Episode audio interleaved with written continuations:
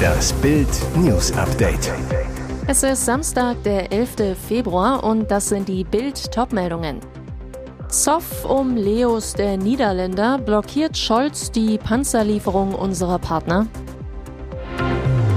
Ukraine in ernsthaften Schwierigkeiten. Top-Experte sieht Krieg vor gefährlichem Wendepunkt. Princess Charming verletzt sich in der Live-Show. Blutsalto beim RTL-Turmspringen.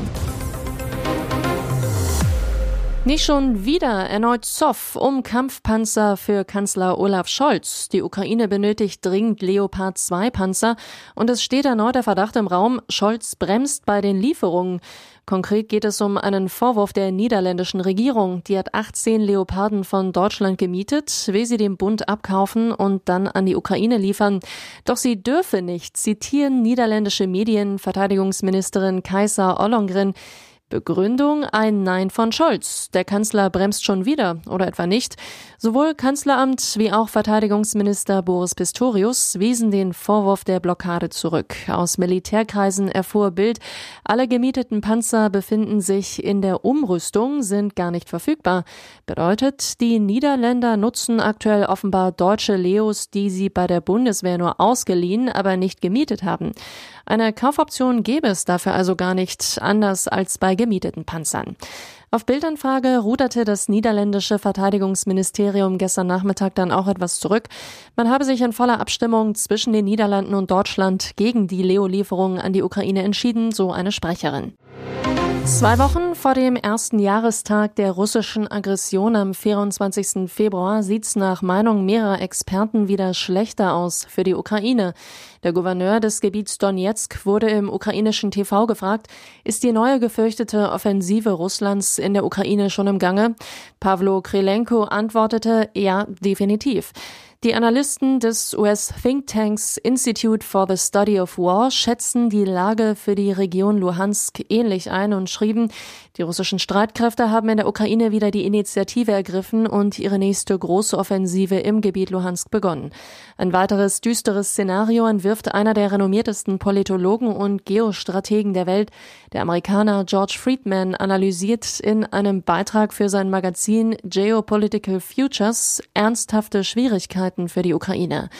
Friedman sieht die Ukraine auf einem neuen gefährlichen Wendepunkt zusteuern, einem Showdown, wie er schreibt. Seine Analyse, bis vor relativ kurzer Zeit wurden russische Angriffe auf die Ukraine in der Regel von ukrainischen Streitkräften eingedämmt. Weiter sagt er, aber im vergangenen Monat oder so hat Russland begonnen, sich zu behaupten. Wenn das zur Norm wird, steckt die Ukraine in ernsthaften Schwierigkeiten.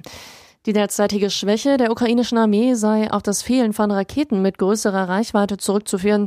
Es fehlt an Waffen, die die russische Nachhut treffen könnten, solche, die verhindern, dass die russische Front Verstärkung und Nachschub bekommt. Bald seien Flugkörper mit höherer Reichweite in ukrainischer Hand geliefert von den USA, schreibt Friedman. Dadurch wachse aber eine weitere Gefahr, dass der Krieg sich auf einen direkten Konflikt zwischen den USA und Russland ausbreitet. Eine Verletzung jagt die nächste. Das RTL Turmspringen hatte schon im Vorfeld der Live-Show für einigen Aufruhr gesorgt. Eine Verletzung nach der anderen suchte die Promi-Teilnehmer heim. Teilweise mit dramatischen Folgen. Reality-Sternchen Vanessa Mariposa musste wegen eines geplatzten Brustimplantats die Segel streichen. Bob-Weltmeister Kevin Kuske erlitt Schultersehnenrisse und fiel ebenfalls aus. In der Live-Show am Freitagabend verkündete dann der nächste Teilnehmer sein Aus. Zirkusartist René Casselli waren beim Training gleich beide Trommelfälle geplatzt.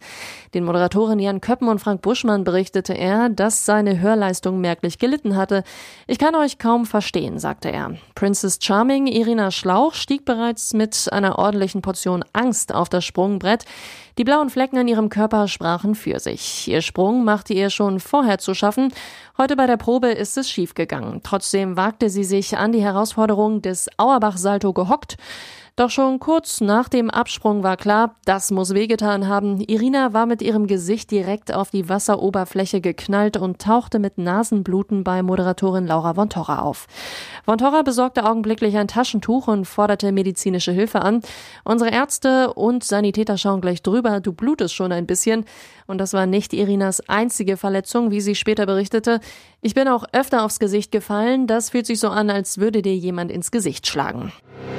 Nach der brutalen Attacke auf einen 25 Jahre alten Polizisten in Ulm ermittelt die Kriminalpolizei wegen versuchten Totschlags. Der Polizist war in der Nacht zum Mittwoch auf dem Ulmer Kornhausplatz von vier Männern angegriffen und schwer verletzt worden. Er konnte mittlerweile zum Vorfall befragt werden, liege aber noch im Krankenhaus, hieß es beim Polizeipräsidium Ulm am Freitag. In Anlehnung an den Tatort Kornhausplatz hat die Kripo nun die Ermittlungsgruppe Korn eingerichtet. Nach Angaben von Polizei und Staatsanwaltschaft hatte sich die Gruppe in der Ulmer Innenstadt verdächtig verhalten, weswegen der Beamte, der privat unterwegs war, die Polizei verständigte. Noch bevor seine Kollegen am Tatort eintrafen, sollen die Verdächtigen den 25-Jährigen dann angegriffen haben, obwohl er sich als Polizist zu erkennen gegeben hatte. Die Angreifer flüchteten anschließend, Rettungskräfte brachten den Beamten in eine Klinik. Und jetzt weitere wichtige Meldungen des Tages vom Bild Newsdesk. War es noch ein Spionageballon? Das US-Militär hat über Alaska ein weiteres Flugobjekt im US-Luftraum abgeschossen, meldete das Weiße Haus am Freitag. Der Sprecher des Weißen Hauses John Kirby sagte, das Objekt habe die Größe eines Kleinwagens gehabt und sich zu diesem Zeitpunkt über einem dünn besiedelten Gebiet in einer Höhe von etwa 12,2 Kilometer befunden. Präsident Joe Biden habe die Entscheidung getroffen, das Objekt abzuschießen, sagte Kirby. Biden nannte den Vorgang einen Erfolg. Es habe eine Gefahr für die zivile Luftfahrt dargestellt. Zur Herkunft des Flugobjekts könne er noch nichts sagen, betonte der Sprecher. Es sei deutlich kleiner gewesen als der jüngst von den USA abgeschossene chinesische Ballon, der eher die Größe von zwei bis drei Bussen hatte. Das zerschossene Objekt landete demnach auf zugefrorenen Gewässern in US-Territorium. Die Trümmerteile dürften geborgen werden können, hieß es weiter.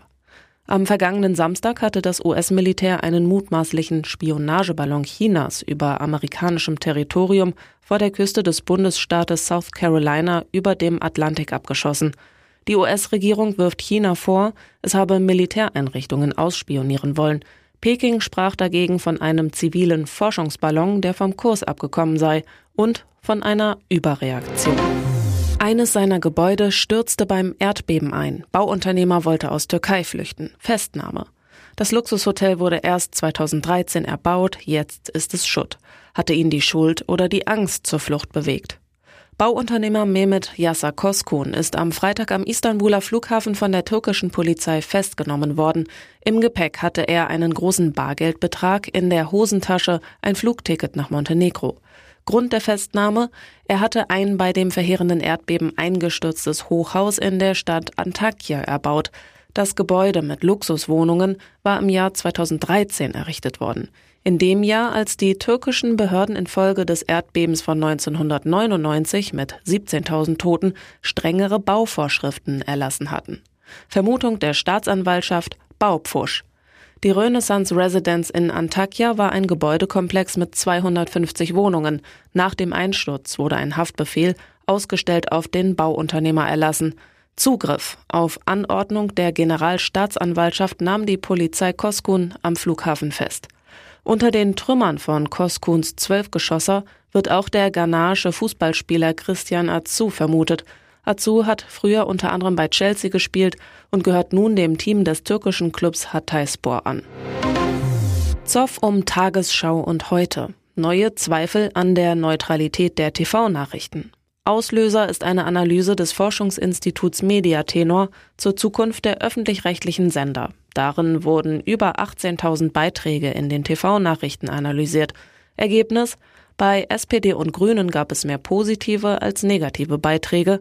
Bei Union und FDP war es umgekehrt. Extremstes Beispiel. Die Berichte über Ex-NRW-Regierungschef und Kanzlerkandidat Armin Laschet, CDU, und Rheinland-Pfalz-Regentin Malu Dreyer, SPD. Beide gerieten wegen der Flutkatastrophe im Juli 2021 massiv unter Druck. Dreier unter anderem, weil sie die Katastrophe zu spät erkannte und in der Flutnacht unerreichbar war. Laschet unter anderem wegen seines Lachers beim Flutgebietbesuch. Doch während Laschet über die zwei Jahre in 112 Beiträgen mehr als jedem vierten Beitrag über ihn schlecht wegkam, gab es keinen einzigen Negativbeitrag über Dreier. 20 positiv, 73 neutral. So die Analyse. Brisant. Die SPD-Frau ist Vorsitzende des ZDF-Verwaltungsrats und damit unantastbar. Die Reaktion der Kritisierten aggressiv. Der öffentlich-rechtliche Deutschlandfunk behauptete, die CDU habe die Studie in Auftrag gegeben, eine Falschbehauptung, für die sich der Sender entschuldigen musste. Deutsche Polizisten bringen Afghanen zurück in die Schweiz. Diesen Kinderschänder sind wir los. Raus aus dem Knast, raus aus Deutschland. Ein Afghane missbrauchte einen Jungen und ein Mädchen schwer. Das Landgericht Landau verurteilte den Bauarbeiter 2018 zu dreieinhalb Jahren Gefängnis. Im Februar 2021 erfolgte die Abschiebung nach Afghanistan. Doch Heiligabend 2022 ist der Mann plötzlich wieder zurück in Deutschland. Mit der Straßenbahn kam er von Basel nach Weil am Rhein, wurde festgenommen, kam zur Verbüßung seiner Reststrafe erneut in Haft. Freitag ging es für Straftäter Meisam Y mit der Bahn zurück in die Schweiz. Schweizer Zollbeamte verbieten Bild zu filmen, zu fotografieren. Das sei eine ganz heiße Geschichte. Die Reporter sollten sich nicht in europäische Politik einmischen. Hintergrund? Die früher sichere Grenze ist zu einem Einfallstor der illegalen Migration nach Deutschland geworden. Während 2020 noch 1574 illegale Einreisen aus der Schweiz nach Baden-Württemberg festgestellt wurden, stieg die Zahl 2021 auf 2512. Im vergangenen Jahr waren es dann rund 10.500 Fälle. Innenexperte Alexander Trom, CDU, der Bundespolizei ist mit dieser Rückführung ein echter Erfolg gelungen. Die unerlaubten Einreisen nach Deutschland erfolgen fast immer über sichere Drittstaaten. Drum, Rückführung in diese Drittstaaten müssen die Regel werden.